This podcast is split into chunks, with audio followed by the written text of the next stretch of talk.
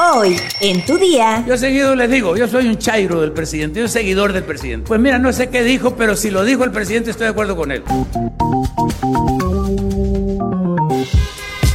Tu día con el Universal. La información en tus oídos. En tus oídos. Hola, hoy es lunes 31 de octubre de 2022. Hoy es Halloween, Noche de Brujas.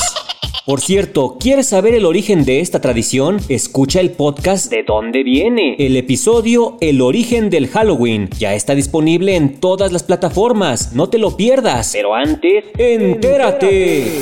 Mundo.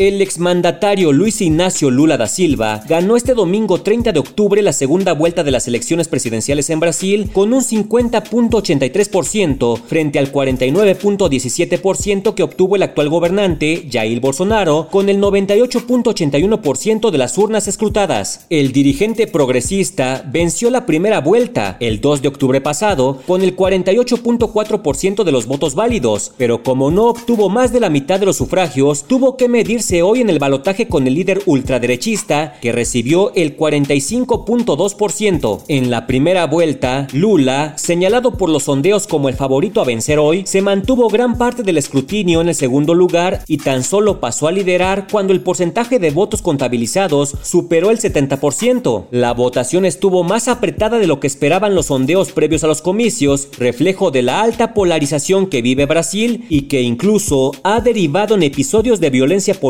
durante la campaña. La victoria de Lula era algo impensable hace algunos años por los múltiples procesos de corrupción a los que tuvo que hacer frente, pero en 2021 la Corte Suprema anuló las condenas que le hicieron pasar 580 días en prisión, recuperando así sus derechos políticos. Al menos 75 personas murieron en India cuando un puente colgante de la época colonial se hundió en el estado de Gujarat, haciendo que decenas de personas cayeran al río el domingo 30 de octubre. Autoridades dijeron que cerca de 500 personas se encontraban en el puente celebrando un festival cuando los cables que sujetaban la estructura cedieron. Videos difundidos que aún no han podido ser verificados mostraban a personas colgando de los restos de la estructura en la oscuridad y tratando de nadar hacia la orilla para ponerse a salvo. El puente colgante de 233 metros, construido en la era del mandato británico, había sido abierto esta semana al público tras siete meses de trabajos de reparación. Las autoridades lanzaron una operación de rescate tras el colapso, con submarinistas desplegados en todo el río para encontrar a los desaparecidos. Decenas de soldados del ejército y la marina participaban en el rescate. Cabe destacar que los accidentes en infraestructuras en la India son comunes, pues muchas construcciones son viejas y presentan falta de mantenimiento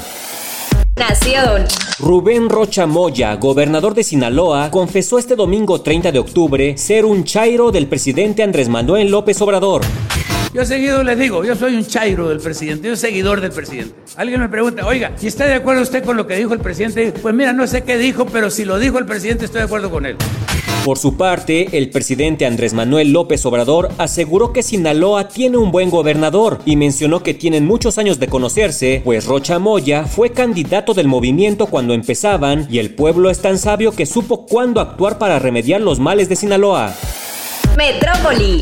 Una megafuga de agua generó un chorro de casi 15 metros de altura en el macrocircuito acuífero del sistema Cutzamala, luego de que la mañana de este 30 de octubre se abrieron las válvulas tras 48 horas de reparación. Trabajadores de los servicios de agua potable, alcantarillado y saneamiento de Atizapán de Zaragoza apoyaron a técnicos de la Comisión del Agua del Estado de México en la reparación de una válvula de expulsión de aire. Luis René Elías Ramírez, encargado de despacho de Zapasa, explicó que la avería se ubica entre el fraccionamiento Lago y Bosque Esmeralda en la trayectoria del sistema. No obstante, a las 12 del mediodía, las autoridades informaron que la fuga había quedado reparada luego de tres horas en las que se perdieron decenas de miles de litros de agua potable.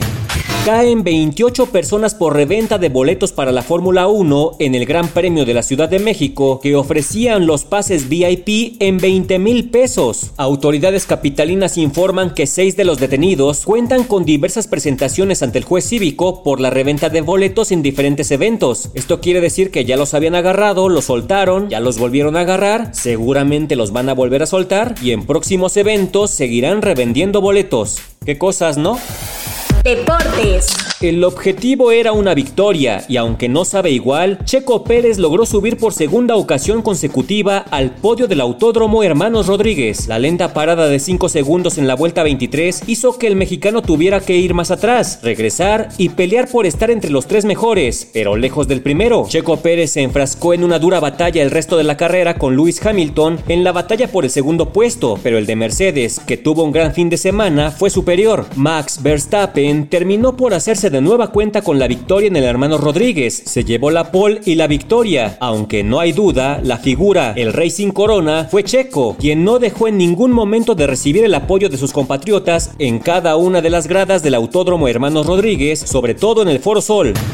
Pachuca vivió una noche para recordar sus viejas glorias. Seis años después, las vitrinas del Pachuca se han abierto de nuevo para colocar el título de la Apertura 2022. Los de la Bella Airosa repitieron la dosis al Toluca y los venció 3 a 1 en el Hidalgo para conseguir su séptima estrella con un global de 8 a 2. Guillermo Almada por fin encontró recompensa a su trabajo en un vibrante 2022 para él. La tercera final fue la vencida para el uruguayo, aquel introvertido estratega que ni con su equipo arriba en el marcador se mostró alegre. Raúl López Gómez abrió el marcador para Toluca en el minuto 21, pero Víctor Guzmán al 45, Nicolás Ibáñez al 51 y Gustavo Cabral al 75 sellaron la victoria para Pachuca en un 3 a 1. El Estadio Hidalgo, el inmueble con peor asistencia en todo el torneo Apertura 2022, lució abarrotado y seis años después volvieron a disfrutar de un campeonato. Pachuca tiene una generación que promete mucho para ellos y al fútbol mexicano. Por ahora ya consiguieron su primer título. Cinco meses después disputaron otra final, pero esta vez el destino sí le sonreó.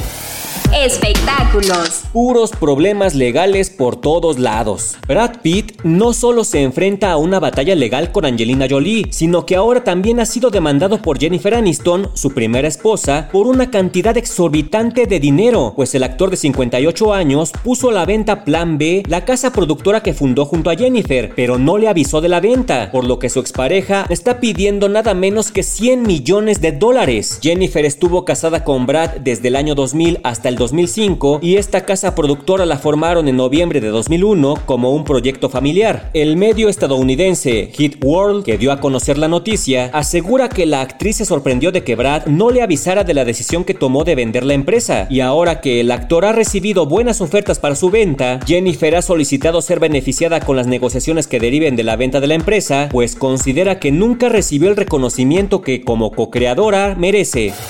¿Sabes cuáles son las gasolineras más baratas según la Profeco? Descúbrelo en nuestra sección autopistas en eluniversal.com.mx. Ya estás informado, pero sigue todas las redes sociales del Universal para estar actualizado. Y mañana no te olvides de empezar tu día. Tu, día, con, el Universal.